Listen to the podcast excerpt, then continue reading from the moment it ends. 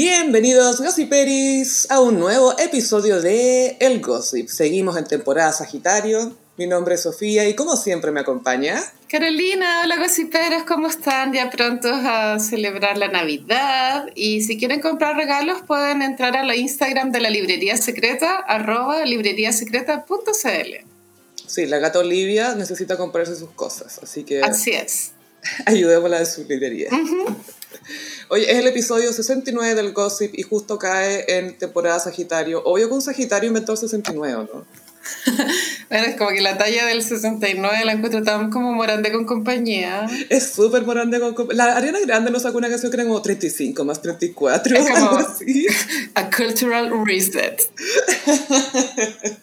No, bueno, el disco de Ariana, este Positions, no está bueno. Bueno, y también, claro, hay como un chiste en internet de que Ariana, claro, en este disco donde sale la canción 34 más 35, eh, ella, eh, las letras son acerca de sus fantasías sexuales, como, entonces, como que el comentario en internet es como, bueno, Ariana se atrevió a hablar de su sexualidad, pero pero igual de una forma cringe de pronto, y no sé, si comparáis con Madonna, con el erótica, ¿cachai?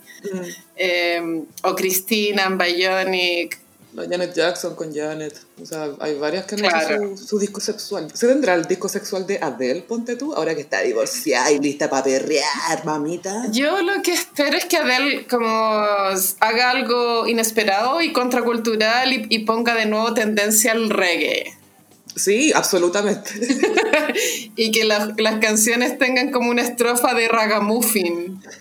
Estoy lista para Sista Adele, no, no, sé tú. ¿Te acuerdas de, de, la, de Shakira con esa canción ¿Dónde estás, corazón? Eso tenía como un, como un ragamufio, ¿no?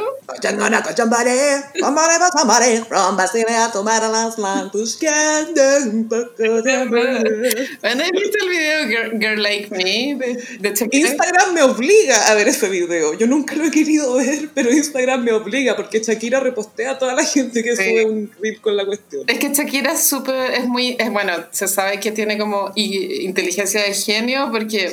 Obviamente esta coreografía era para que se replicara en TikTok, es una coreografía súper hecha para que los niños la hagan en TikTok, por, lo que dura y, por el desafío, pero igual es pelúa. Que sí, que Shakira lo hiciste otra vez. pero bueno, ¿qué hay en los Black Eyed Peas, buena? ¿Por qué siguen existiendo? Porque Shakira sí lo quiso. Por eso.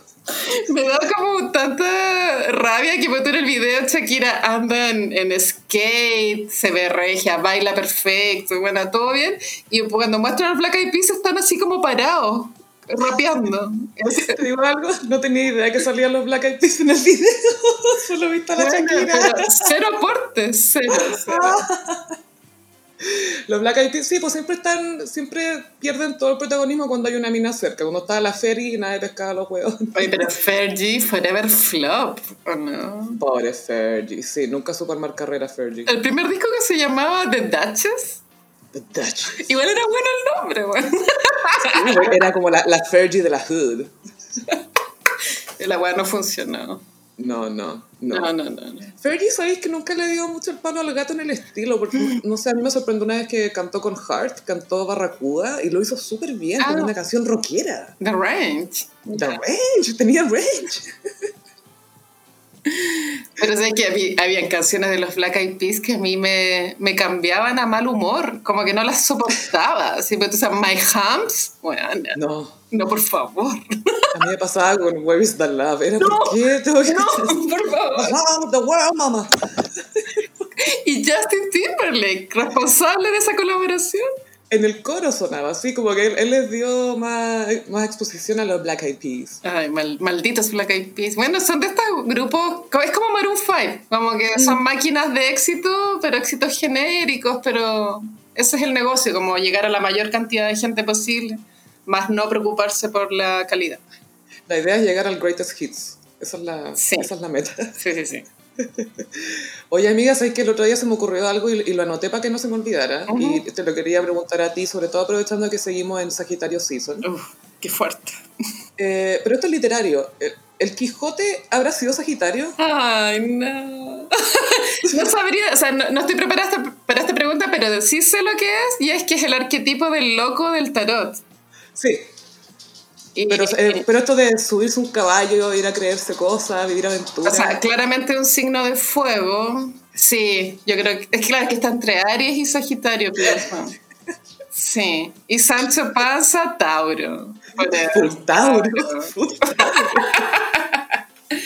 Ayudándolo, apoyándolo. El Quijote de la Mancha es de las novelas que están en el canon literario, según el profesor Harold Bloom.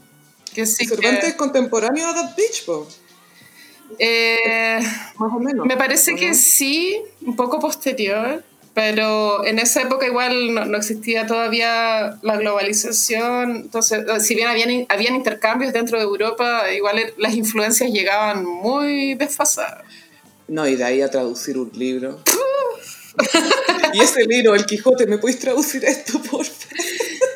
Pero lo que, lo que tiene el Quijote que lo hace canónico es que es la primera novela tal como conocemos las novelas nosotros, ¿cachai? Que es mm. como un libro guatón, que, que tiene sus protagonistas y que vive en una historia. ¿Cachai? Y es una historia original, o sea, inventada y... Sí, pero como el formato, igual es loco eso, que uno ya lo ha visto tanto y que es como algo que siempre ha existido, pero claro, hubo un momento en que no existió y empezó a existir a, a partir del Quijote. Ay, pucha, qué pena no acordarme el nombre, pero yo había escuchado una mujer japonesa que había sido la primera en, escribir ficción. Ah, bueno, no, yo obviamente estoy hablando de la historia de Occidente porque de, ah, Oriente no tengo idea. Solo leí. No, de Oriente, obvio que hace 3.000 años ya tenían todo. Bueno, aquí no sé, no creáis. Igual Japón fue un país súper campesino hasta ya hasta el 1800 eran súper así campesinos heavy. Pero otra mentalidad, ya, ya. El bushido, bushido que le llaman. ¿Cómo se llama ese arte? El de la. El de limpiar, o sea, el de rellenar las grietas con oro. Ah, ¿Cómo se llama? Kintsugi. que la Beyoncé, obvio que lo metió en Lemonade. Esa canción que es el, el Jay-Z. sale ahí. Bueno, Lemonade, oh, qué, qué disco más cringe, man. Ay, yo encuentro que tenía temazo. Sorry, yo la encuentro muy buena. A mí Beyoncé, es que sabes que me da lata la Beyoncé que no tiene capacidad creativa. Es como Katy Perry, porque si tú veis como los créditos de las canciones de Beyoncé por canción, hay como 10 autores, ¿cachai? Pero ¿sabéis que Gaia? Siento que Kanye West trabaja igual y él es el que es un poco director de orquesta ahí. Y la Beyoncé, además de contribuir ideas, ella también hace un poco de directora de orquesta y yo siento que hay que darle el mismo crédito que, le damos a Kanye en ese sentido. No sé, que tú piensas en Bad Bunny o en Taylor Swift, que son como son personas que tienen una capacidad creativa obviamente superior al, al resto, pero como claro, como todas esas ideas salen de las cabezas de ellos, ¿cachai?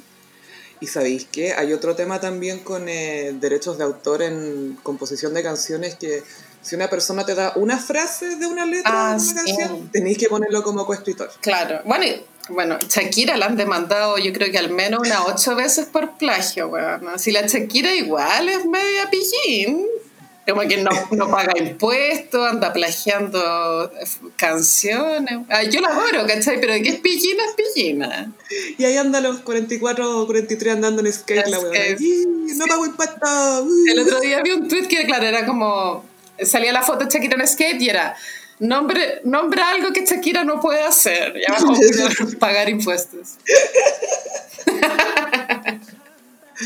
Oye, ahora que estamos hablando de divas, no podemos no mencionar el evento navideño y de divas del año, que es la colaboración de Mariah, Ariana y J-Head. Sí, bueno, uh, demos la panorámica completa de este hito. bueno, pero tú da el contexto, la canción es antigua, esto es un... Sí, esta es una canción que tiene 10 años, que la escribió Mariah también, que tiene unas letras extrañamente sugerentes a veces cuando se está hablando del viejo pascuero, pero filo. Sí. Eh, y realizó este remix, grabó voces nuevas eh, suyas también, e invitó a Ariana y a Jennifer Hudson. La letra es como Santa eh, va a llegar esta noche a entregar los regalos, no, no, sé cómo lo hace tan rápido, es como algo así. No, es como me, va a traer a mi baby. Sí, sí. Como que le, escribí a Leco Pascuero para que te traiga tu mino. Puta, ¿Se puede eso? Igual pediría, no sé, James Franco. Em, ya a ver. Entonces invito a Jennifer Hudson, que obviamente es una gran, gran estrella en Estados Unidos, pero no tanto fuera de Estados Unidos, pienso. Bueno, yo, pues yo, yo ella en verdad solo la, la ubico realmente por Sex and the City. Por la película. Que ella es la Magical Negro. Yo, yo lo ubico por Dreamgirls. Sí, no, Dreamgirls la lanzó a la fama. Bueno, ella era, era como gordita, después se operó. Es que ella salió de American Idol, Gaya. Sí. Ella no, no, no fue que se operó, eh, tuvo que bajar para papeles y cosas así. Es que sabéis que una vez que se metió a Hollywood, Sí. tuvo que bajar de peso porque así funciona esa industria. No, pero yo creo que igual se tiene que haber corcheteado, pienso. Pero esto Es que no, era, no es que fuera así como obesa mórbida, No, era, no, era como curvilínea nomás, Sí. tampoco era así gorda, era curvilínea. Entonces tampoco tuvo que bajar tanto, eso voy. Bueno, Jennifer Hudson, ya, ya, Ariana Grande. Lo que pasa es que, claro, ay, tantas divas, ¿cachai? Juntas, difícil la wea. Obviamente el, el ambiente se cortaba con un cuchillo, pero son tan profesionales que no se nota. Tú asumiendo que todas se odian. Sí. Bueno, y mm, el video es muy lindo porque es una fantasía de que ellas están cantando en la fábrica donde los duendes fabrican los regalos. Sí, pues ahí llega Mariah y lo mejor de todo es que en el video ella hace que aparezcan. Sí, me ella las encanta. crea. Y eh, inventando carreras, inventando carreras. tanto Jennifer como la Ariana están con un vestido verde. A mí el- mi vestido favorito de ellas tres creo que es el de Ariana. Creo que ese me podría, porque es como de manga larga, como peludito en los bordes, es muy lindo. Y si te fijáis, ninguna de las dos, ni Jennifer ni Ariana, están sexy. Están elegantes, están súper bonitas, Sí, pero adivinen quién trajo las tetas. claro, Mariah marca totalmente la diferencia en su outfit, porque claro, vestida, está vestida de puta y... ¿Has visto un vestido más corto en tu vida? Yo nunca he visto un No, vestido tan es corto. que yo ni siquiera es un vestido, es como un pedacito de tela. Como- Es un corbatín, es como un corbatín. Claro, y como que el- es como un patchwork como de telas como de estampados de regalo, como Mm. escocés rojo, pero chiquitito todo, mini. Es un mini regalo a medio abrir. Sí. La canción es festiva, anda a cagar. Te dan ganas de ir al mall, ¿no te pasa? No sé si al mall, pero es como quiero Navidad, quiero Navidad. Sí, como que quiero, quiero pertenecer a una familia como de 12 personas. Y, y bueno, y Mariah se ve muy bien, por supuesto. Y también es novedoso porque desde A No No no teníamos video de Mariah. Sí, que ahí se había vestido de puta también, pero en el metro. A mí No No me encanta la iluminación que tiene. Bueno, es que Mariah celeste con rosado. es especialista en iluminación. Yo creo que Mariah podría dar clase en la universidad, como en la carrera de cine, de cómo iluminar. weón. Alejandro González Iñárritu la va a contratar para su próxima película. Bueno, estoy- te estaría cero sorprendida. sí. De hecho, el Renacido lo iluminó Mariah. Porque No sé si y bajo un seudónimo y nos vamos a enterar en 20 años más. sí. Ella iluminó Get Right de Jennifer Lopez. No, eso sí que puede que sí. Aunque no, porque ese video lo dirigió Scorsese. Sí, se sabe. O sea, es que de- ya, gossiperos, si un- ustedes eren- son un unos gossiperos nuevos, tenemos una talla de que el video Get Right de J-Lo lo, di- lo dirigió Scorsese, pero es un hueveo. Sabemos que Martin Scorsese no dirige video, mucho menos de la Jennifer Lopez, porque era hace un documental de los Rolling Stones. Ya, ya sí sabemos, sí sabemos. No, y de Bob Dylan. Bob Dylan, güey, yo vi el de Bob Dylan, güey, a tres horas. Ah, ah, No sé, pero lo logré. tomándose muy en serio. Era bueno igual, o sea, era fome, pero salía la Sharon Stone, salía Allen Ginsberg, nada, igual estaba bueno. Bueno, ya, entonces, Osana.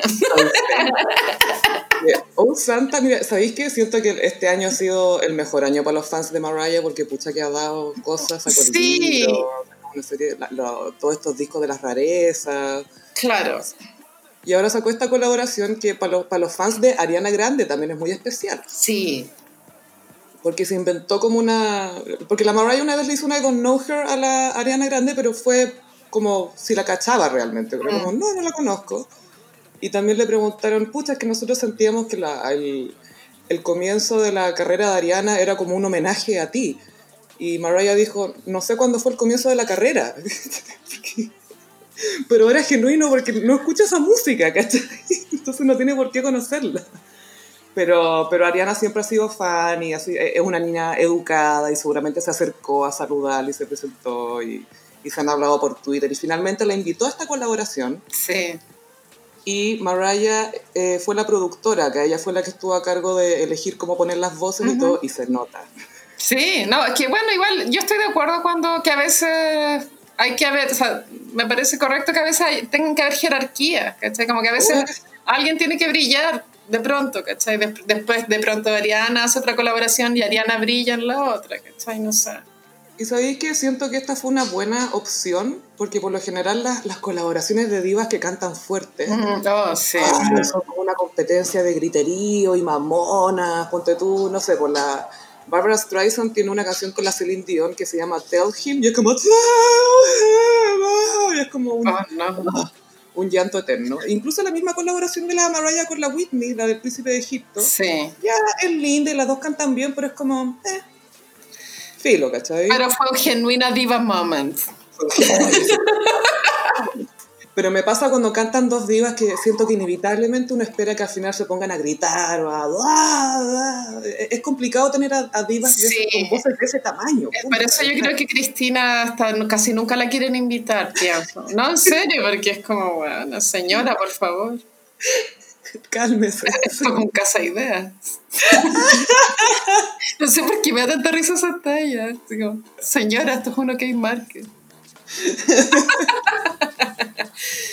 Eh, bueno, claro, Mariah tenía con la de Whitney, igual, a pesar de que no es de mi gusto tampoco, eh, es bastante icónica esa colaboración. Pero es porque son ellas, no es porque la canción sea bacán, ¿cachai? Claro, sí. Bueno, la película, ya ni me acuerdo de qué se trataba. O incluso, no sé, pues tú, Lady Marmalade, cuando mm. colaboraba, la Cristina, la Pink, la Maya, la Little Kim, era era como demasiado, como que ya le dieron una parte a cada una, pero ya, filo. Pero lo que me gusta de esta canción, Oh Santa, es que es como esas canciones Motown que suenan casi atemporales. Mm, sí. Y que tienen como muchas armonías y juegos de voz y bla, bla, bla. Entonces siento que se, se mezcló bien. Obviamente suena más fuerte Mariah que la otra. Sí. y a la Ariana no la, dejó no la dejó como sacarse una nota fuerte hasta después de Mariah haber hecho el medio silbido sí. Igual, claro, es loco porque eh, como las dos tienen esa nota extraña del silbido, y, las dos la cantan en una misma canción, lo que la hace muy, muy especial, pero esto hace que Jennifer Hudson quede relegada como al nivel de Cristina Aguilera con Madonna y Britney, ¿cachai? Y Them Kids son Justin Timberlake mirando. Claro. O sea, hasta Justin Timberlake, claro, le robó ahí el, el Thunder a Cristina. De hecho, cuando estos dos hicieron el, el silbido doble, me acordé de Justin Timberlake. me dio mucha risa ese momento porque vi muchos memes que era como solo los gays pueden escuchar este sonido. Claro. Cultural reset moment. Ariana. Bueno, Ariana, yo a mí me gustaría, igual que Adele, que cambiara un poquito el peinado, que nos mostrara otra faceta en otro disco, mm. como ya como que es, muy monótona. Bueno, hay tantas artistas que son repetitivas, pero bueno.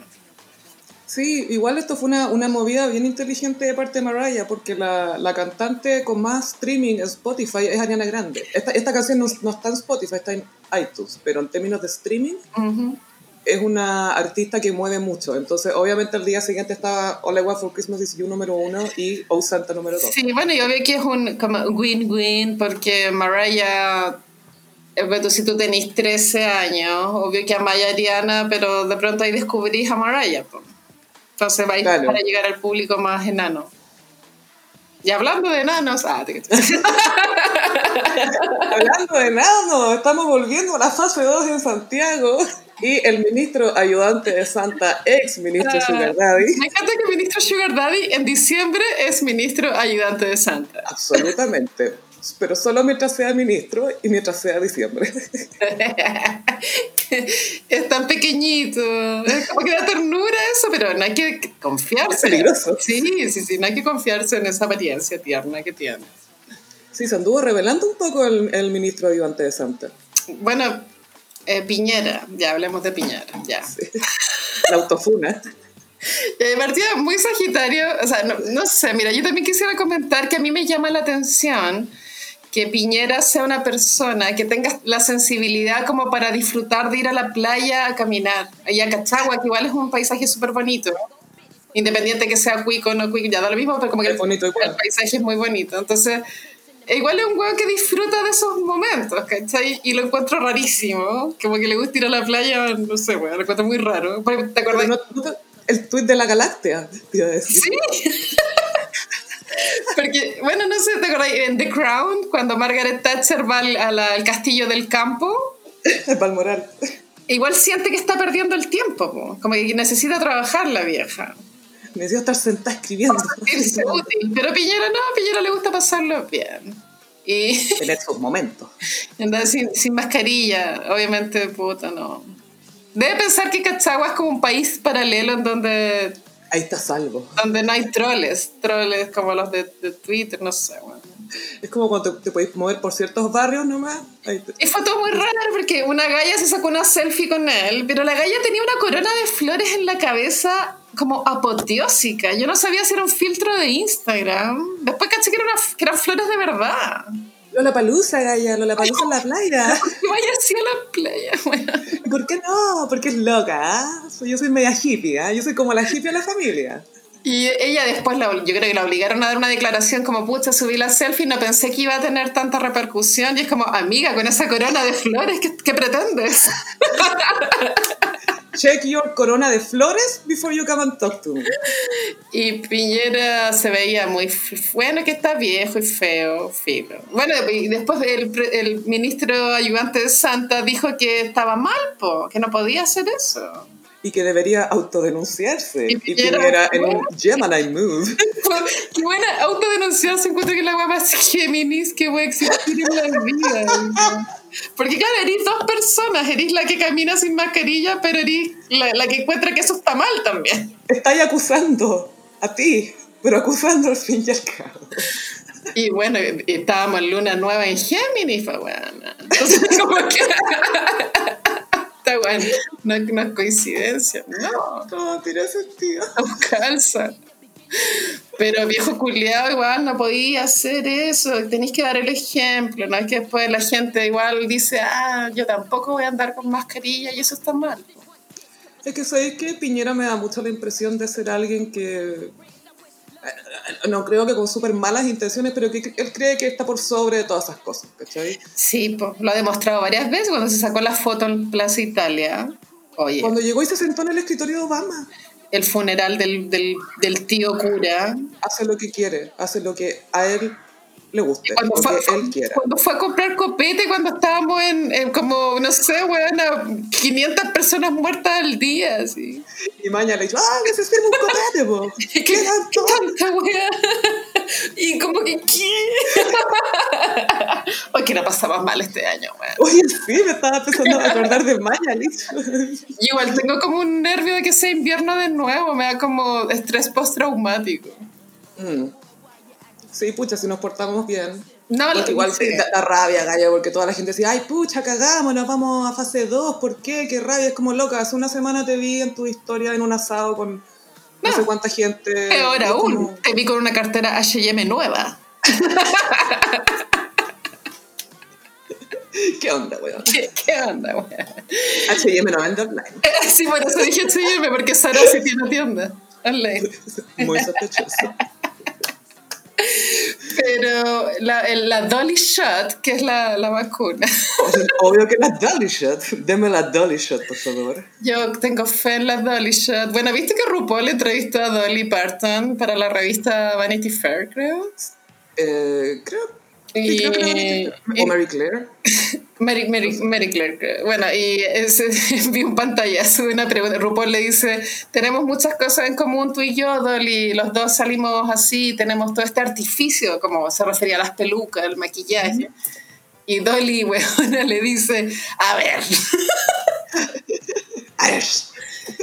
Onda, yo siempre estoy eh, así, tú no jamás me vas a ver sin este como este sin este look. Cuando yo voy a Los Ángeles, si estoy preparada, si hay un terremoto a cualquier hora, yo tengo que estar lista, o sea, yo duermo así, que sí que yo jamás saldría a la calle como tú, tú te ves ahora.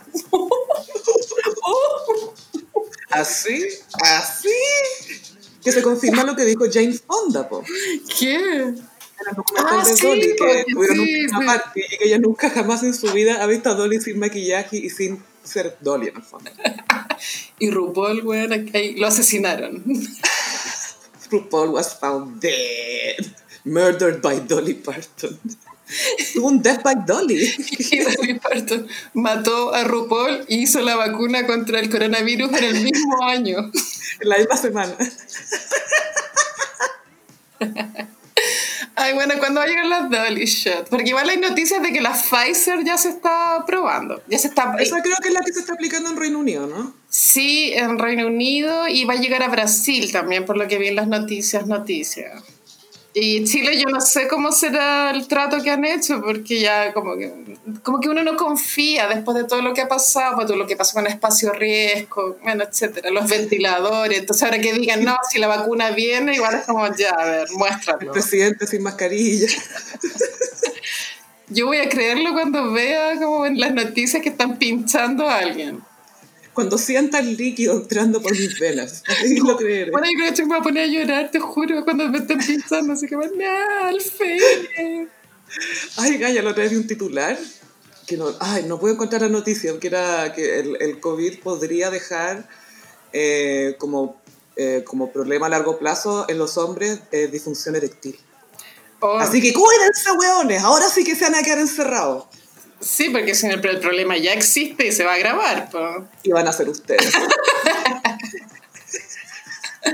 Para el hombre es súper complicado, como que sienten que eso es como de las guas más avergonzantes que les puede pasar. Y les pasa y hay todo. cosas peores. No, no hay cosas peores, pero... Por eso estos pobres gallos no, no pueden conversarlo, pues gallos. Filo, bueno. bueno, y cachaste que la vacuna, creo que es la Pfizer, sí, pues como que no, no podéis tomar copete. Ah, no, es la vacuna que están usando en Rusia. No podéis tomar copete en 42 días. En Rusia, la están probando justo esa. En claro, Rusia. eso es lo chistoso, pues como que igual está el estereotipo que los rusos. Pero eso es real, pues gallo por el frío, pues sí. es un tema. De hecho, hay una palabra en ruso, ya la olvidé, pero que hace referencia a estar curado siete días. Te juro. una palabra, no, sé, no me acuerdo, pero como que ya existe esa palabra, como ya. Yeah. ¿Qué estar curado siete días? ¡Qué dolor de cabeza! No podría. No, patrón. Y el vodka igual, igual asesino el vodka. El vodka sí, y el vodka es, es bien predilecto de algunas personas alcohólicas porque como no tiene olor, Sí, no, es igual. Es, yo siento que es un poquito mito. Yo, el vodka. Un poco, pero tiene menos que el rompo. Ah, qué, no, qué, qué ordinaria. Sí, bueno, y. ah, no. El vodka tónica fue mi trago favorito muchos años, onda, 10 años. Sí, el mío también cuando tomaba de repente. Y todavía me parece un clásico, como vodka tónica y un limón, perfecto. Sí. Classy. No, bueno, la baja, sí. Quiero una hora, como que te salivé un poco. bueno, el, el Gossip está recibiendo auspicios, por si acaso, por si nos quieren mandar Pero algo. en una copita como de martini. A propósito de estar así relajadita, tomándose una cosita, se me había olvidado mencionarte que el, el sábado uh -huh. eh, Mariah recibió un premio a la trayectoria. Uh -huh en pijama. Ay, no, bueno, es que, bueno, allá en, en, el hemisferio norte es invierno, entonces se presta más para el pijama. Era como un pijama navideño y estaba como todo decorado navideño alrededor de ella, recibiendo un premio a la trayectoria en pijama. Y adivina quién le dio el premio. Dolly Parton. No, no, ¿quién? Los franceses. Imagínate cuando ven, recibió el premio en pijama. ¿Qué se cree? No, yo creo que avant-garde, avant-garde. Es un artista que no siento de todo y sigue rompiendo las reglas. Yo creo que eso pensaron. La puta es esa la Emily en París. Nada que ver. Oye, Gaya, hablando de series, tuve la, la miseria de ver eh, Selena la serie. Ah, ya. Haz tu crítica televisiva, cuéntanos. A ver, partamos de la base que es muy difícil hacer ficción de Selena porque su imagen la controla Abraham Quintanilla y la familia, en el fondo. Ya. Yeah. Entonces, si tú, te, si tú pensáis la película que hizo J-Lo, Selena es un personaje que no tiene defecto. Su único defecto es que soñó demasiado, ¿cachai? Esa es como su falla entre comillas. Sí, sí. Si es que. Pero la película igual funciona porque está bien hecha y la J-Lo tiene mucho carisma. O sea, para mí esa película, ella es un jaque mate en la biografía de Selena. ¿Qué más podéis decir después de esa película? Como que J-Lo, el papel de su vida, weona, la película es emocionante, independiente que sea basada en la vida real. es perfecta la weá. Sí, y tiene, y, no sé, eh, te muestra, te encapsula bien por qué Selena fue especial y te muestran también lo que significó ahí mismo en la película, lo que significó para la, para la comunidad latina, ¿cachai? Está todo súper bien dicho y redondito y perfecto, ya entendimos. Y la serie es como que no tiene corazón, Gaya, no tiene, se ve todo demasiado como limpio, se nota mucho que no se la grabaron con una Canon, ponte tú, o lo que sea, pero es cuando se nota que es demasiado televisivo. Sí, te cacho. Y, son como puros sets, todo se ve falso, es como, la, como mi amigo Alexi. Como las películas de Miguel Vitín. O como las de Nicolás López, que se ven como demasiado perfectas, todos demasiado perfectos. Como que la iluminación, hay como tres soles, porque la, la luz llega de todos lados. Tres soles, tal como Star Wars, así, muchos soles Y el guion malo, Gaia, y la, la historia no tiene. No, no sé, como que no tenía sangre, ¿cachai? Te cacho. Que sí que. Y, el primer capítulo y nada más, no pude. No. Es porque igual había expectativa de, de la historia, pero si no funciona, bueno, no hay que perder el tiempo. Es que dicen por ahí, el gran rumor es que el, entre comillas, defecto de Selena, o no defecto, pero lo que no quiere mostrar la familia, es que ella peleaba mucho con el papá. Ya. Tenía muchas discusiones con el papá y en la película eso lo tratan como, uy, tenemos diferencias, pero nos queremos tanto. Lo muestran así, pero en la vida real era... era... Julián! ¡Pásame la Así hablar español! Cafiche de... Muy bueno. Malo, tu, tu nombre, los dinos, weón. ¿Por qué me ponéis los dinos? Eh, puta, la película la vi hace tanto, pero ¿sabéis que podríamos verla de nuevo y comentarla en un capítulo más adelante? Yo creo que la película es a los gossiperos les va a gustar. Sí, pasa, pasa a veces con la hacer ficción de, de, personas reales, etcétera, como Selena, puede resultar bien o mal dependiendo de, de, cuánto estén dispuestos a mostrar o de quién está controlando ahí, quién tiene el derecho de imagen. Por ejemplo, en The Crown no tienen... O sea, esas son personas públicas, ¿cachai? Entonces uno puede interpretar como uno quiera y si uno ve The Crown, yo siempre aconsejo verla de verdad como un trabajo de ficción. Esto no es un documental, por favor no pensemos que esta gente de verdad es así o que tiene esas relaciones. Solamente tenemos como ideas de cómo son, como pinceladas, lo que sabemos por la prensa, básicamente lo que hemos sabido por la prensa. Sí, sí, pero, pero una, The Crown igual se nota que es una producción de muy alto nivel, entonces obviamente el guion está basado en... Está bien armado. Obviamente los guionistas ven millones de entrevistas y analizan el lenguaje corporal como para poder entender qué es lo que pasa por detrás también, ¿cachai? Entonces, si bien tú dices que no, no es un documental, obvio que no es un documental, pero sí se acerca a la realidad. Está sí, yo creo que se... pero sí se acerca, yo creo que en un 80%. ¿Tanto? Sí, sí, yo creo que sí. Yo creo que, claro, lo, lo, más fabricado son las dinámicas entre esas personas, porque obviamente no sabemos cómo interactúan en realidad. Claro. Pero el, el, mayor logro de The Crown para mí es hacerme creer que esta gente tiene sentimiento, onda que Felipe y la reina sienten cosas. Obvio que no tienen. no, pero es que la reina al tener estas elecciones de, de, vestuario, viste que la reina tiene como un trajecito amarillo, verde limón, morado, fucsia. Statements. Igual creo que eso es porque por dentro de ella igual vive como algo. hay una eh, curiosidad, hay algo de lo que se permite mostrar. Claro, si no estaría siempre de gris nomás la vieja, ¿cachai? Claro, sería una estatua andante. vieja mala, vieja maldita, la odio. No. La, bueno, la van, la van a vacunar, weón, mañana parece. La van a vacunar real, parece. Sí, va a ser de las primeras. Eh, ojalá que no, no sé, que por la edad, weón, no, sé, ya, bueno. Pero igual ella debe tener un estado de salud excelente si no hace nada, pues, ahí está, todo, el día ahí en el palacio. Yo creo que llegaron con la vacuna y dijo, eh, ¿pueden probarla en Felipe primero, Igual está pedido antes que yo, yo creo. y pasamos a Iconic. Hemos hablado de muchas vivas hoy. Sí. Así que creo que es bastante, sería bastante ad hoc hablar de una diva nacional.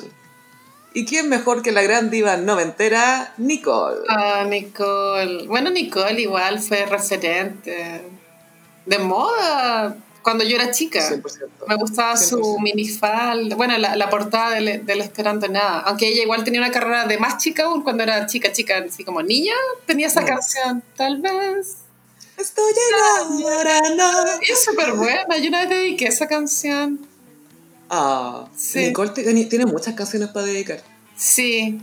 Y mm, bueno, Nicole, yo no sé cómo se armó tan potente, porque en ese momento igual como que ser famoso en Chile era difícil, porque el único medio para salir era la tele, no es como ahora, que cualquiera puede subir sus cosas a internet, ¿cachai? Entonces ahí Sí. Nicole se fue armando a puro talento, porque si bien es como una mujer piola, ella, como su personalidad es muy piola, pero las canciones eran muy buenas, eran muy buenas.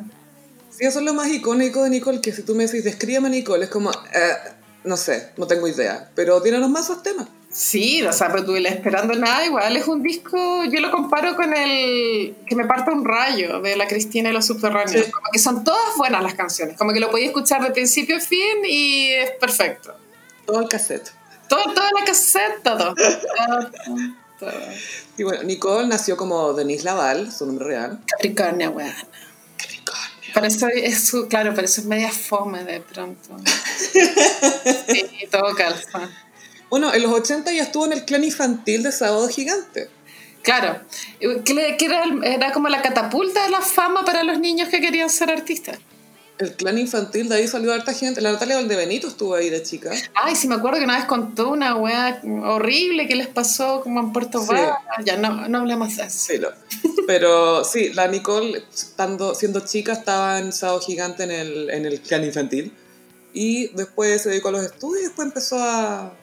Se metía como a, cos- a cosas de música y siempre le iba bien, ¿cachai? Sí. Y ganaba concursos y todo. Es que su voz igual tiene range, porque yo, no sé, me acuerdo que tenía un, un cover de esa Groovies in the Heart, la que y que le salía súper bien, como igual tiene, no es solo mm, canciones románticas. No, no, le pone. Sí, no, le ponen, sí, sí. es talentosa. De hecho, a fines de los, a fines de los 80 sacó Tal vez me estoy enamorando. eh, de canción. Que le diré a mis padres. Me encantan esas canciones como adolescentes. Como Pablito Sí. Ruiz. Sí. Sí, o Luis Miguel también cuando era chico, que era como vamos a pasear y te haré la tarea y anotaré tu nombre en mi cuaderno. O la de Laura Pausini, pues, o sea, como no, es- no estás entre inglés y matemáticas. Iconic. tu padre y sus consejos, qué monotonía.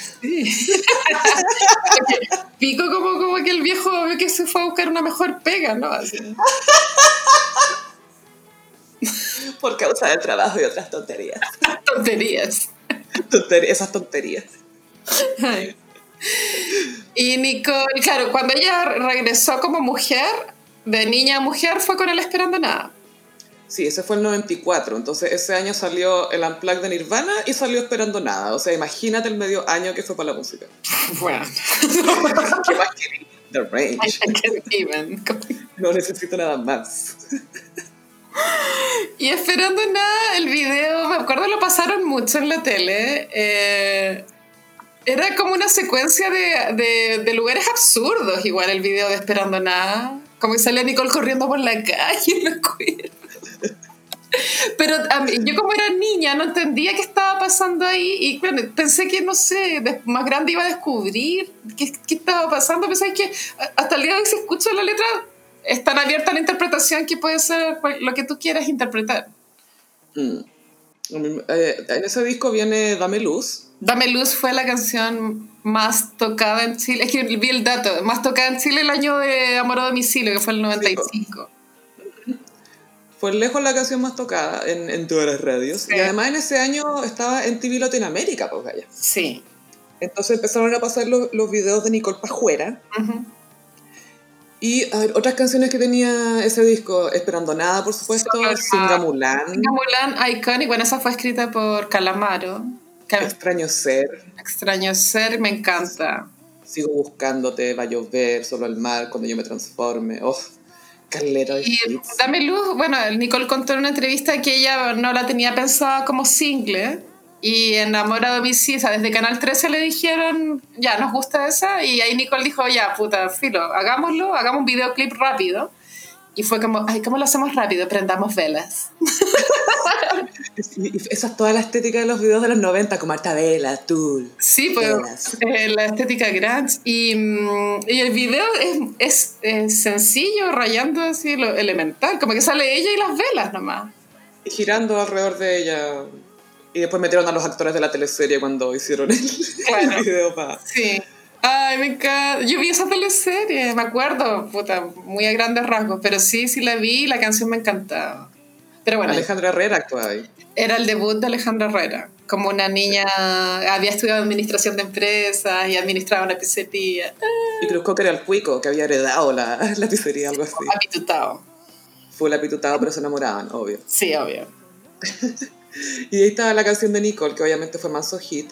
Y Gaia, el 96, la Nicole fue al Festival de Viña. Habiendo sido la artista más exitosa. Y Podanovich llegó a bajarla a la media hora porque estaba abarcando poca sintonía.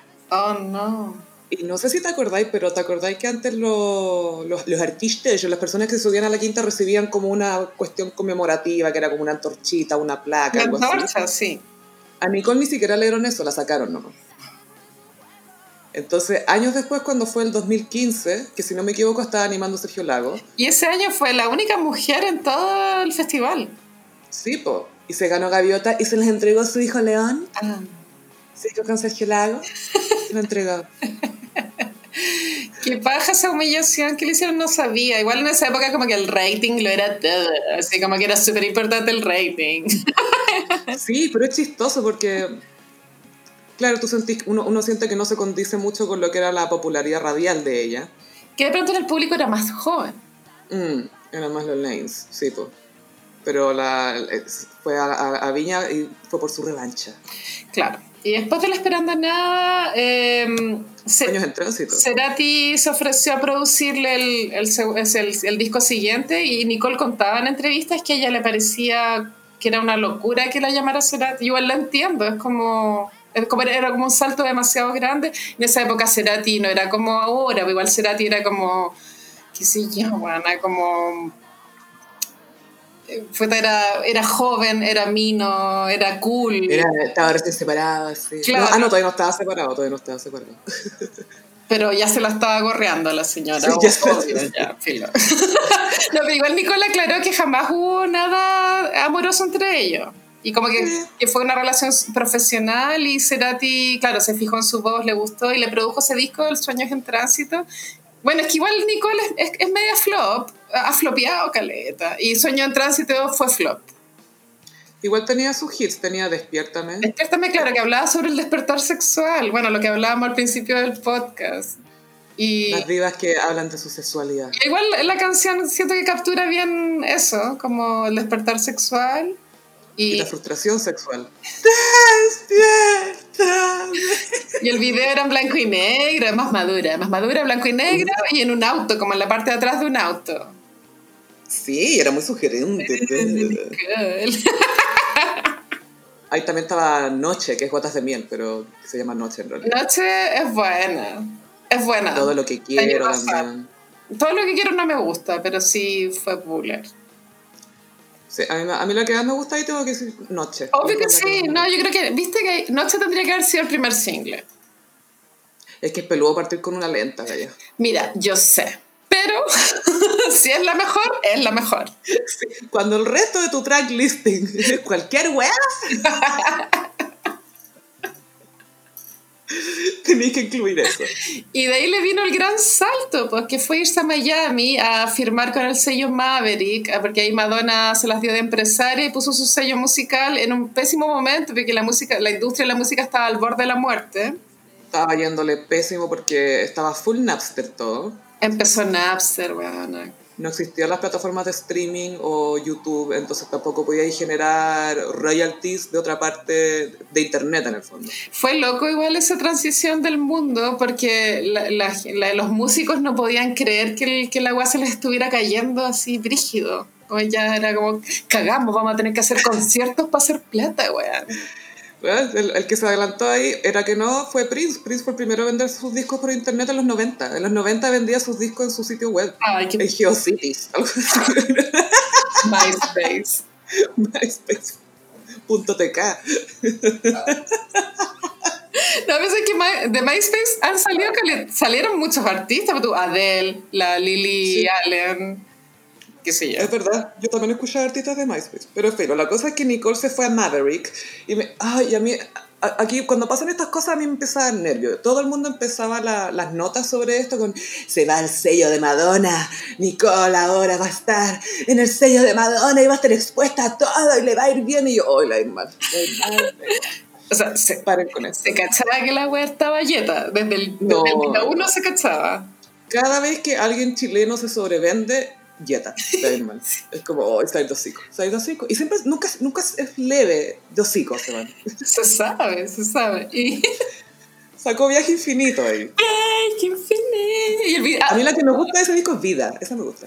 Viaje Infinito, el video era como ella caminando con, un- con unos globos en la mano. El concepto era malo, malo. Malo el concepto, malísimo. Y yo creo que Nicole, bueno, su corazón, yo creo que le decía que no era su lugar porque apenas conoció a Sergio Lago, eh, chao. Como que agarró las maletas y se vino. Entonces tampoco era que su sueño fuera tan fuerte como para preguntarse como, bueno, amo a Sergio o me quedo acá, mejor me quedo acá. ¿Cachai? Porque ella estuvo acá en... Estaba en Chile cuando conoció a Sergio Lagos, ¿no? Sí, pero y estaba después como- tenía que volver. Claro, estaba como en un periodo como de vacaciones. Pero se enamoraron brígido, al parecer. Sí, yo también se tienen que haber enamorado bien brígidamente. Una- Y cuando se juntaron igual tenía sentido. Era una pareja cool, porque en ese momento eran jóvenes. Ah, Porque igual ahora ya son como más viejitos.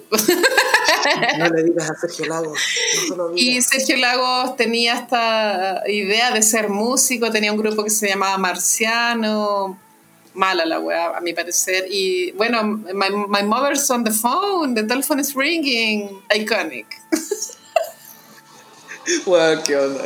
Eh, Pero sabéis que la fotografía de sus videos eran buenos porque obvio que el loco conoce a cineastas y artistas. Sí. El problema es que él no lo es, ¿cachai? Pero fin. Puta, algo pasa con The Telephone is Ringing, bueno, yo sé que es la guapa mala que hay, pero igual te atrapa, igual te atrapa cuando lo veí. Porque es como, ¿qué quiere mi mamá, weón? Eso es lo que a mí más me da tormenta. ¿Qué es lo que quiere la mamá de Sergio Lago? Bueno, y yo, bueno, no voy a perder ninguna oportunidad para contar que viví en Buenos Aires dos años, y cuando yo vivía allá, fui a una feria de arte joven emergente, ¿Ya? donde muchos artistas de Latinoamérica exponían, ¿cachai? Y, y había, una, había un televisor, me acuerdo, donde estaba rotando el video de, de Telephone is Ringing y era Sergio Lago. Yo decía, ¿qué? como, ¿qué hace este weón acá? Como ¿Por qué que está en Argentina? ¿Por qué está acá? se me hizo como súper apitutado, como una wea así, no sé, como que el- el- el- la idea de la feria era como que si tú eras como nadie te diera ya a conocer, ¿cachai? Pero Sergio Lago igual, no sé, mucho presupuesto, mucho... Pero para ser justo, en Argentina no es nadie. No, claro, sí, por supuesto. Hacemos justas, Carolina, hacemos justas. Bueno, y ellos se enamoraron y el matrimonio, yo también recuerdo que un poco marcó la pauta de, de cómo los famosos empezaron a decidir cómo casarse, porque fue en una playa, no recuerdo si era Tunquén, Gaya, pero de ese estilo. No Zapallat, aclaremos que No, no, no. Zapallat porque este matrimonio continúa y Sí es. Los periodistas de farándula fueron a reportear ah, como de la reja para afuera y ellos se portaron bien, como les llevaron como No sé. eh, se mostraron para las fotos, ¿cachai? Para que hubiesen fotos y los periodistas pudieran cumplir su trabajo. Sergio Lagos tomó la decisión hipster de casarse con traje celeste, ¿te acordáis? Sí, porque no podía casarse de blanco. Y la Nicole se veía igual como una ninfa. Sí, estaba muy bella. Y creo que Pero es, es- ella es como etérea, es como nada. boletería, creo que ya habían tenido a la guagua, eso sí, al- a la guagua León, creo que sí. El huevito león, sí. Y después supimos que Sergio Lago había tenido una guagua, de, como que en la noche soltero se la había cagado, bueno, como que rompe todo el cuento de hadas. O sea, mira, empatizo con la familia y todo, pero lejos lo peor de eso fue leer los tweets. Y si se cagan a la Nicole, ¿qué queda para una? Pampita. Uh, era como, ay, weón, si eso tiene que ir más con él que con ella, por favor. Eso, claro. Y ella dice que quedó piolita. Es que, no, igual yo vi ese capítulo primer plano, bueno, igual fue acuático. Onda, la fueron a perseguir los periodistas de primer plano porque ellos, creo que hasta el día de hoy viven ahí en, el, en Las Tarrias, pues bueno, cuando termina Las Tarrias y esquina Merced, o Monjita, Merced. ¿Dónde estaba el... Estoy dando el dato donde viven los famosos acá allá. Sí, todo, todo el mundo los ha visto. Y la fueron a buscar al departamento, para afuera. Y ahí Nicole estaba como, anteojos oscuros. No voy a dar declaraciones, no voy a dar declaraciones, pero tranquila, como que la buena igual estuvo, como que lo manejó bien. Es que, ¿sabéis que ahora que lo pienso? Creo que nunca he visto a Nicole alterada. Todo es como así, dulce. Sí. Buena onda. Es que es como, pues tú la Claudia Conserva también es Capricornio. Yo siento que las Capricornio igual, como que son poco mente fría y por dentro planean la venganza. Es la vibra, entonces. Sí. Porque pues, obvio que tiene que haber habido una pelea infernal cuando ella se enteró. O sea, obvio, así. Obvio que volaron objetos por la casa. Bueno, todos hemos visto el peinado de Sergio Lago. por favor. Lo lindo es que supieran sobrellevarlo. Sí, ojalá que estén bien. A mí, eh, la Nicole, lo que me alata es que por lo general las mujeres cuando son artistas un poco y, y son mamás tienen que dejar mucho mucho su pega porque tenéis que dedicarle tiempo a los hijos, que sea como que no tiene mayor vuelta eso, no sé que tengáis 40 niñeras, pero aún así tenéis que ser mami, ¿cachai? Entonces, encuentro tan penca. Siempre que te caigan es penca, pero más encima que tuviste que renunciar a tanto, de que es tu weón de... Sí, qué rabia. Pero después él yo creo que producto de la reconciliación, él siempre le, le, demuestra devoción a ella. Por ejemplo, ellos trabajaron juntos en Mi nombre es, ¿te acuerdas de Mi nombre es? Sí. Ella era jurado y él era animador y él, claro, cada vez que podía era como la mejor artista, la mujer que amo, Nicole, como para presentarla era efusivo a cagar. Y se, se veía enamorado. Yo creo que hasta el día de hoy ese, por lo que veo en Instagram, eh, el, matrimonio está funcionando. Él siempre se ha visto muy, muy enamorado de ella. Es que ella igual, no, no me hablaba de esto, pero es que es súper bonita. Sí, no, es preciosa, es ridículamente linda. su mandíbula es perfecta. Sí, a mí me gusta eso, que tiene como, no es o sea, es como papiche, pero funciona. Es como, una, es como una luna su cara, es como una luna menguante.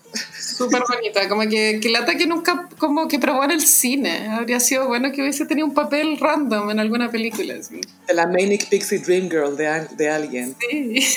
que llega a inspirar a un perdedor. Pero obvio que ella es la Manic Pixie Dream Girl de Sergio Lago. Obvio, y él cree que él es el Manic Pixie Dream Boy de Nicole. Él es Orlando Bloom en Elizabeth Town.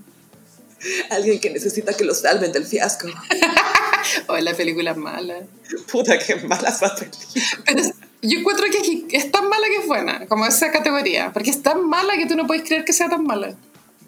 Sí, a mí me gusta el soundtrack. Yo me acuerdo que tenía el soundtrack, pero la película es re mala. No, es como la, la callampa. No, tiene por dónde y me da pena porque es un buen guionista directo. ya, Nicole. Y Nicole eh, Claro, creo que después del, del fracaso de, de, Estados Unidos, ¿tiene otro disco, weón? No lo olvidé. Sí, se ha sacado más discos, ah, pero también... la canción de Soltera otra vez, pues. Quiero pensar. Tiene... Sí, sí, ha sacado baile. Oh. Tiene una canción que se llama Baile, que es buena también. Pero ha seguido sacando canciones y sacó un disco de trayectoria de 20 años de carrera hace unos años. Chuta.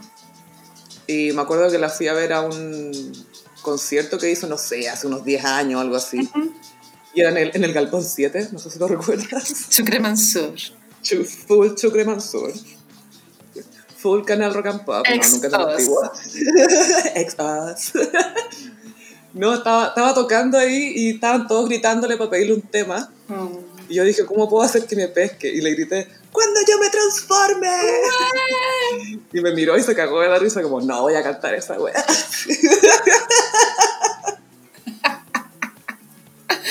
Ay, Nicole, nuestra primera diva juvenil chilena. Sí, fue porque no quiero decir que fue Britney, pero, pero era como una diva juvenil que cantaba sus canciones y era como cool y referente de estilo. Super cool pero no era cursi tampoco, no sé, funcionaba. Y tampoco era... eh, no ocupaba tanto su sexualidad para vender. es muy de comentario viejo culiar, pero igual, es mm. un agrado, cuando no se ocupa tanto el sexo para vender tu música.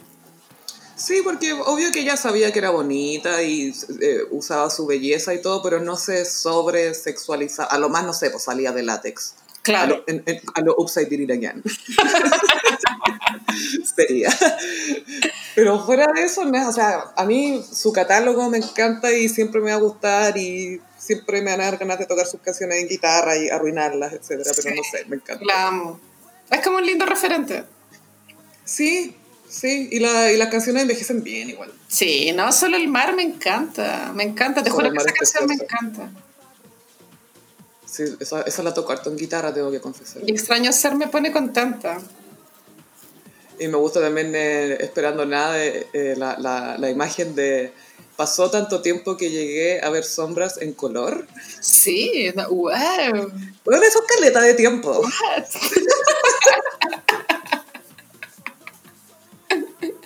es como el meme del, del weón fumando marihuana, así como wow.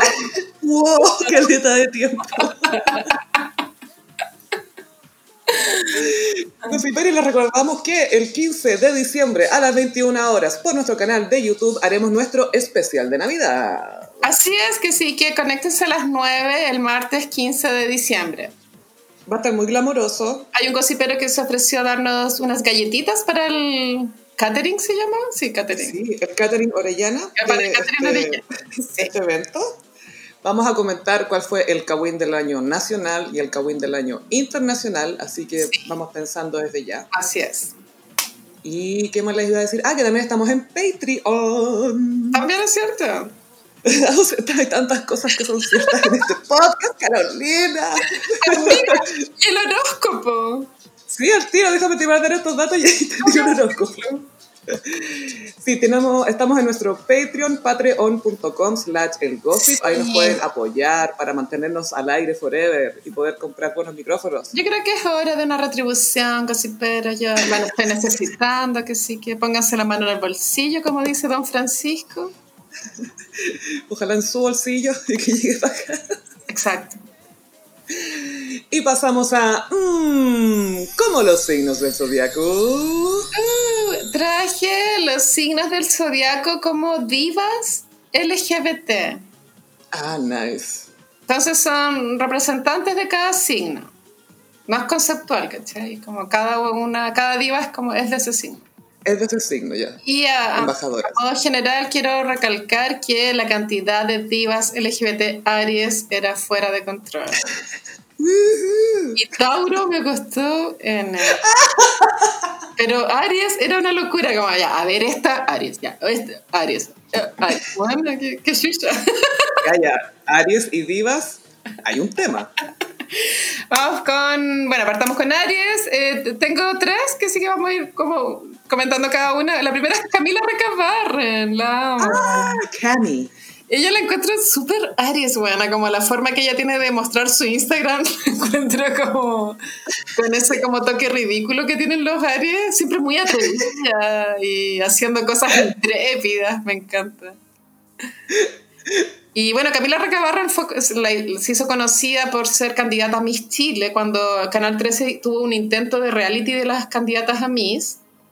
Entonces ahí nos enteramos que ella poluleaba con Tatón, porque era un viejo de 60 años. Sugar Grandpa. Estuvo fuerte eso, sí.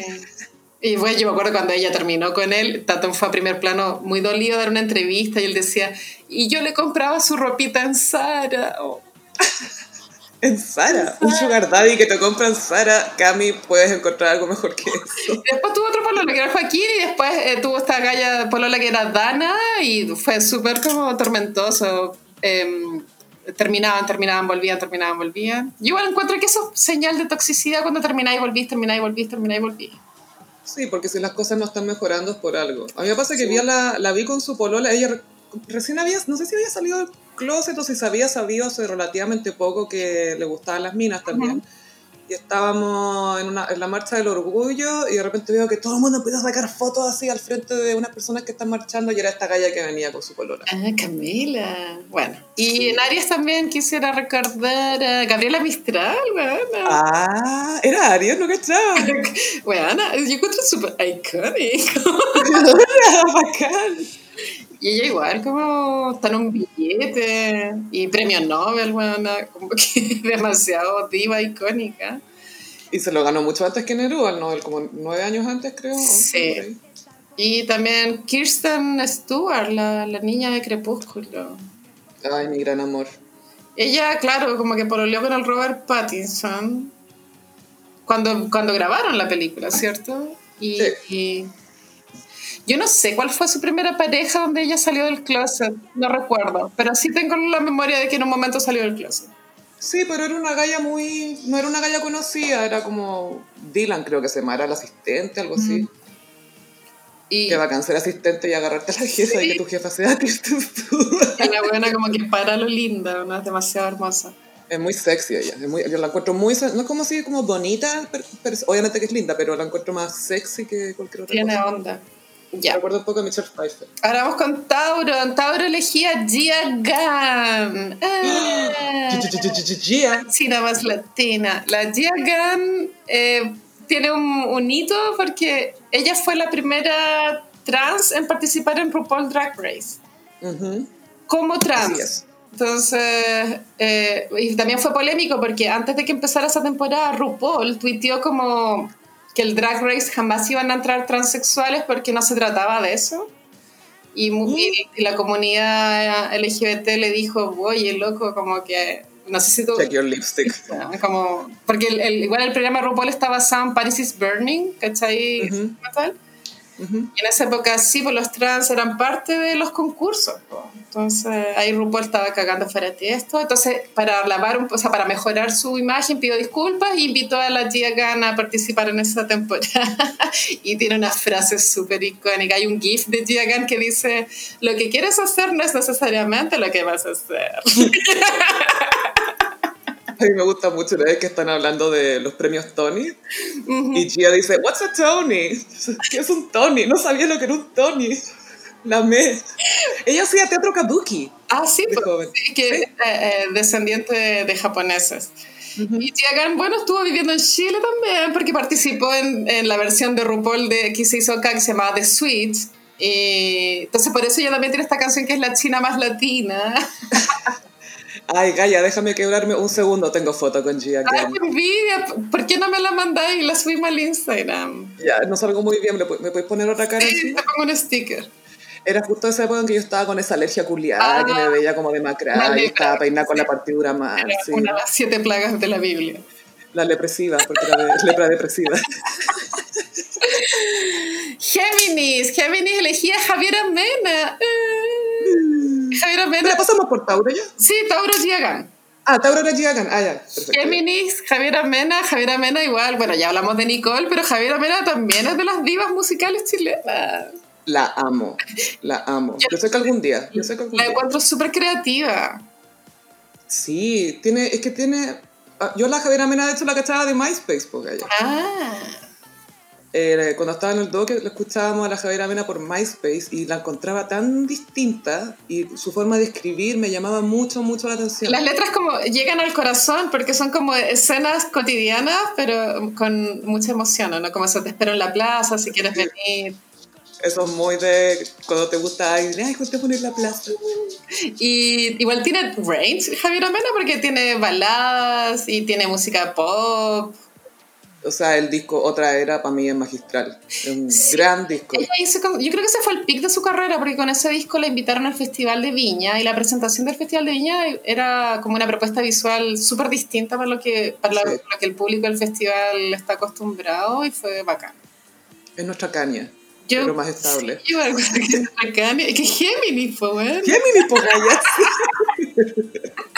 Ya, cáncer. Eh, Frida Kahlo. Ah, bisexual. grande. Sí, ella claro, estaba enamorada de Diego Rivera, que era como su marido forever, pero por ellos igual tenían una relación tóxica y, y cuando estaban juntos igual creo que era poliamor, porque ellos dos se permitían estar con otras personas. Eh, Fueron los primeros polis. Sí, que son artistas, artistas. Frida Kahlo igual más intensa que la chucha, pero bueno, obvio que cáncer. Es que Todo. Ahora entiendo todo. po. Ahora entiendo todos los cuadros. tuvo un romance con Chabela Vargas, eso no se supo hace tanto, ¿no? porque igual el lesbianismo antes era medio tabú, como las relaciones se escondían como amistades. Era full tabú o incluso si es que eran abiertas, entre comillas, nunca decían que eran... El resto no hablaba de ellas como pareja, ¿cachai? Como, no, son amigas, son- se, acom- se acompañan. Es muy así. Eh, ya, Leo, Leo, cara de Levin. Ah, esta la, la pillaron comprando esa, esa silla sexual, ¿cachaste? Fue súper como, como, como medio cringe ese paparaseo, porque ¿para qué publican eso? O sea, fueron los paparazzi los que... Estaban sacando Sí, algo del auto. Yo como que los paparazzi, puta, no sé. Con más razón lo publicaron. Como, ah, esta mina es la cuestión. Yo siento que cara de Levin puso de moda las cejas, porque... Las trajo de vuelta. Sí, cierto, porque sus cejas son el ideal de belleza de ceja de ahora, como súper peluda y chascona. Preciosa sus cejas. Y ella... La, la Lily Collins también las tiene así como Sí, grandotas. se parecen igual, sí. Bueno, y Cara Delevingne creo que partió de modelo, tiene carrera también como actriz, pero de modelo, como muy chica, fue la favorita de, de Karl Lagerfeld, que en- Es full de su gusto. está en el cielo, sí. Eh, pero él, claro, la contrató para Chanel y, claro, su carrera se disparó. Ella pienso que nunca salió del closet porque ya es como de la generación que no salís del closet. Como que... No, que no, te- no hay, no hay nadie que salir, eris nomás. Erí. Que va a cáncer. Y bueno, sigue siendo modelo. Creo que tiene una película ahora, pero ni idea. En fin, ya, Virgo. Virgo, hay dos divas. Una es Lily Tomlin. Ah, Ay, me encanta, la amo, tan chistosa. para los que no cachan Gossipero, es la que sale la, la señora de Grace and Frankie, que no es, no es la Jane Fonda, la otra. Y en 9 to 5, la de la Dolly con Jane Fonda también. Sí, y Lily Tomlin es muy graciosa, es como tierna de ver con sus personajes. No, y es un humor que es muy inocente en el sentido de que no cae en vulgaridades, sino que es, es ingeniosa y de repente jue- juega con que es despistada, cosas, Sí. pero es muy, muy genial, es muy chistosa. Y la otra diva Virgo que encontré es Pink. Ah, Pink está dentro de lo LGBT. Sí, es bisexual. Mm, Bueno, está casada ahora con un hombre, pero ella salió del closet creo que hace dos años. Dijo que era bisexual y la verdad es que pretends to be shocked. ¿Cierto? Sí, a la Pink la verdad es que la, la hueveaban mucho cuando salió, porque la encontraban más masculina en comparación a Britney o a Sí, Christina. es que su cuerpo no- es de ese tipo de cuerpo que no tiene cintura. Entonces por ahí se ve como más cuadrada. Claro, porque tiene oblicuos súper marcados. Sí, es como fibrosa. Claro, entonces la era como, ya, ah, eres flaca, pero no el tipo de flaca que nosotros aceptamos a las mujeres, tenéis que ser el otro tipo de flaca. Y yo era como, puta, pero me gusta ser así. pues". Sí, y mm, igual Pink al principio era un poco como Kesha. Era como una buena así como carretera. O sea, The Party Started, ¿te acordás? Sí, era muy queja esa wea. Pero de repente sacaba sus baladas como más, onda, don't let me get me. Sí, igual era buena. Sí, Ya, Libra, Tila Tequila. Uh, a shot at love. Tila Tequila igual fue icónica en los años 2000 con su reality. 100%. Es toda la estética, como mostrar harto la cadera, bien, polera bien corta, Y era como- las mechas. Era como infeccioso ese reality. Como yo imaginaba esos jacuzzi llenos de bacterias Calla, era una enfermedad de transmisión sexual constante. que me dan ganas de tirar como Tanax a la tele. Así. Ahí se originó el COVID, bueno, en ese jacuzzi, en el hot tub de A Shot at Love, whisky la tequila. Tila Tequila. Y bueno, y Tequila, Tequila, si bien este era un reality completamente hueco, lo que sea, igual siento que visibilizó la bisexualidad en un momento que de pronto tampoco era algo tan conversado que existiera. Sí, comentémoslo quizás a los gossiperis que no cachan tanto, Tila Tequila tenía un reality donde hombres y mujeres competían por su amor, Claro. por su amor de reality, La zorra. mucho autobronceante, dientes muy blancos, Jeans a la cadera. Sí. harto viso, la horrible. Ícono del mal gusto, me encanta. Y ella era como chiquitita, era, y su cara era bien especial. Y creo que era como de Vietnam, ponte tú, algo así. Ella asiática. Sí, Pero después una galla que sacaba tantos rollos, después parece que era mitómana, y después dijo que tenía personalidad múltiple, y no sé, siempre tratando de... Fue como un poco una luli de cierta forma en términos de personalidad, pero más lati. Tequila. Y también en el libro tengo a Annie Leibovitz. Oh, iconic. Sí, esta sí que es iconic. Bueno, ella es fotógrafa y ha tenido muchas fotos que, que permanecen en la memoria colectiva. Sí, es como ese nivel de icónico, porque tú ella tomó la foto de John Lennon con la Yoko Ono en la cama. Recordando, por supuesto, el aniversario de muerte de John Lennon. Y, ah, sí, pues, sí, es cierto. Eh, eh, ¿Qué, habrá dicho Ringo? No, yo, yo, me fijé y Ringo se acordó, se acordó que se había muerto su amigo hoy día. Y, yo en un mes más iba a revisar su Bueno, esa foto de John Lennon con Yoko en pelota en la cama, claro, pienso que tal vez Carol Dance quiso imitarla cuando se hizo esta foto hace no tanto. bueno, pero los que esa, esa, sesión de fotos fue para publicitar la paz, que es muy cute el, el objetivo, era publicidad para, para que el mundo estuviera en paz. Y John Lennon comentó, o sea, Lani Lebowitz una vez habló de esa sesión de fotos y dijo que le, sacó esa foto a ellos dos, le, pidió que sacara la ropa y todo, le sacó la foto y John Lennon miró la foto y dijo, esa es nuestra relación, capturaste nuestra relación. Esa es nuestra relación. Y si, y si tú miras, esa foto te dice muchas cosas. Él está un poco como feto, como que le abraza como, como un niño a su mamá. Acurrucado, así. Yoko. Bueno, y Anneli, bueno, tiene millones de fotos. en un momento podríamos hacer una iconic de ella, porque en verdad tiene muchas fotos. No, ella ha sacado, es la que siempre saca para las grandes portadas de Vanity Fair, etc. Y sigue trabajando, y obviamente cada vez que, que hace unas sesiones, es como de la calidad muy alta, como que nunca ha mm. fallado. Ya, Escorpión, Escorpión, Jodie Foster. gay Silence. Es meme, es meme por lesbiana, como que, claro, el Gay Silence cuando cuando chica le preguntaron, ah, ¿te gustan los chicos? ¿Cómo están los chicos? Y ella así como sonriendo, ya que le agregó hay Silence. Jodie Foster debutó, me parece que en Taxi Driver, con Robert De Niro, y era una prostituta de como 14 años. Sí, pues era una prostituta adolescente.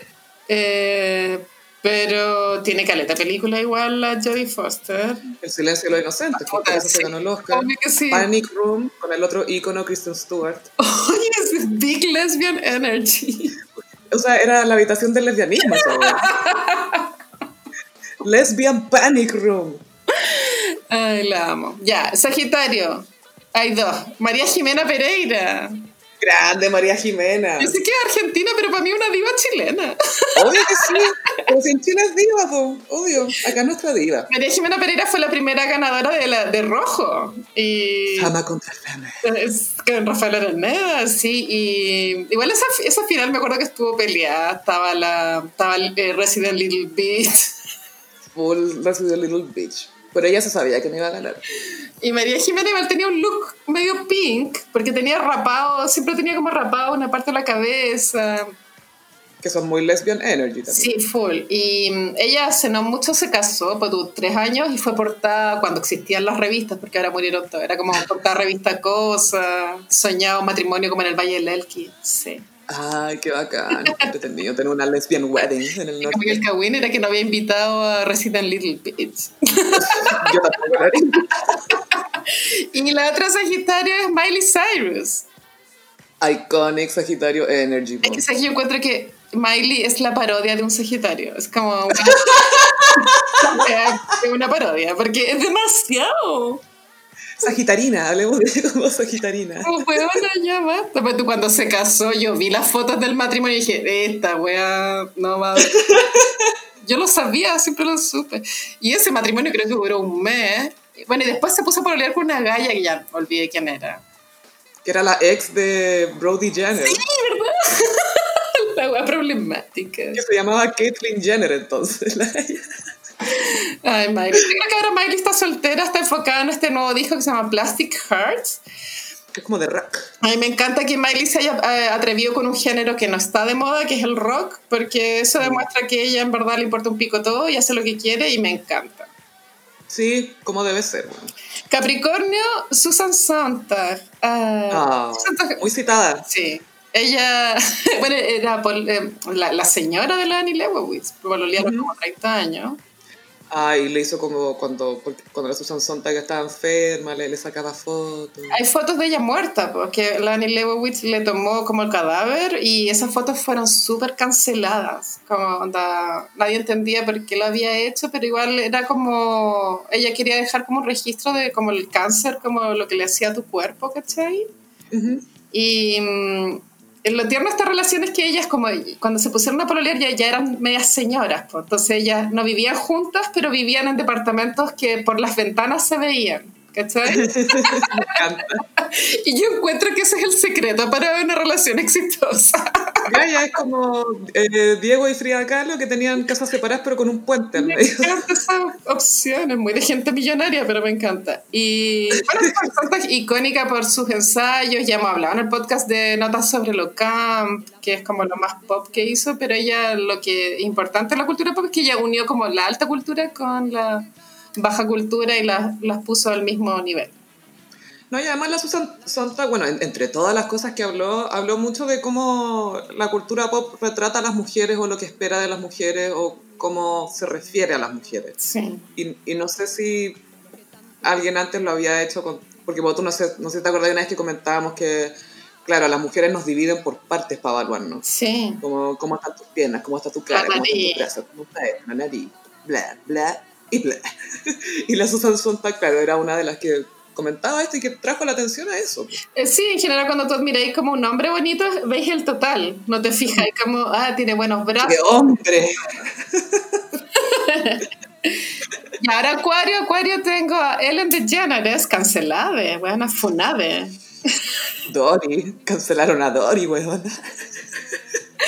y la portia de Rosy, que son, es su pareja, y las dos son Acuario. Esto me hace pensar que las parejas de acuario funcionan, Gaya, porque Shakira, Shakira y Piqué, lo mismo.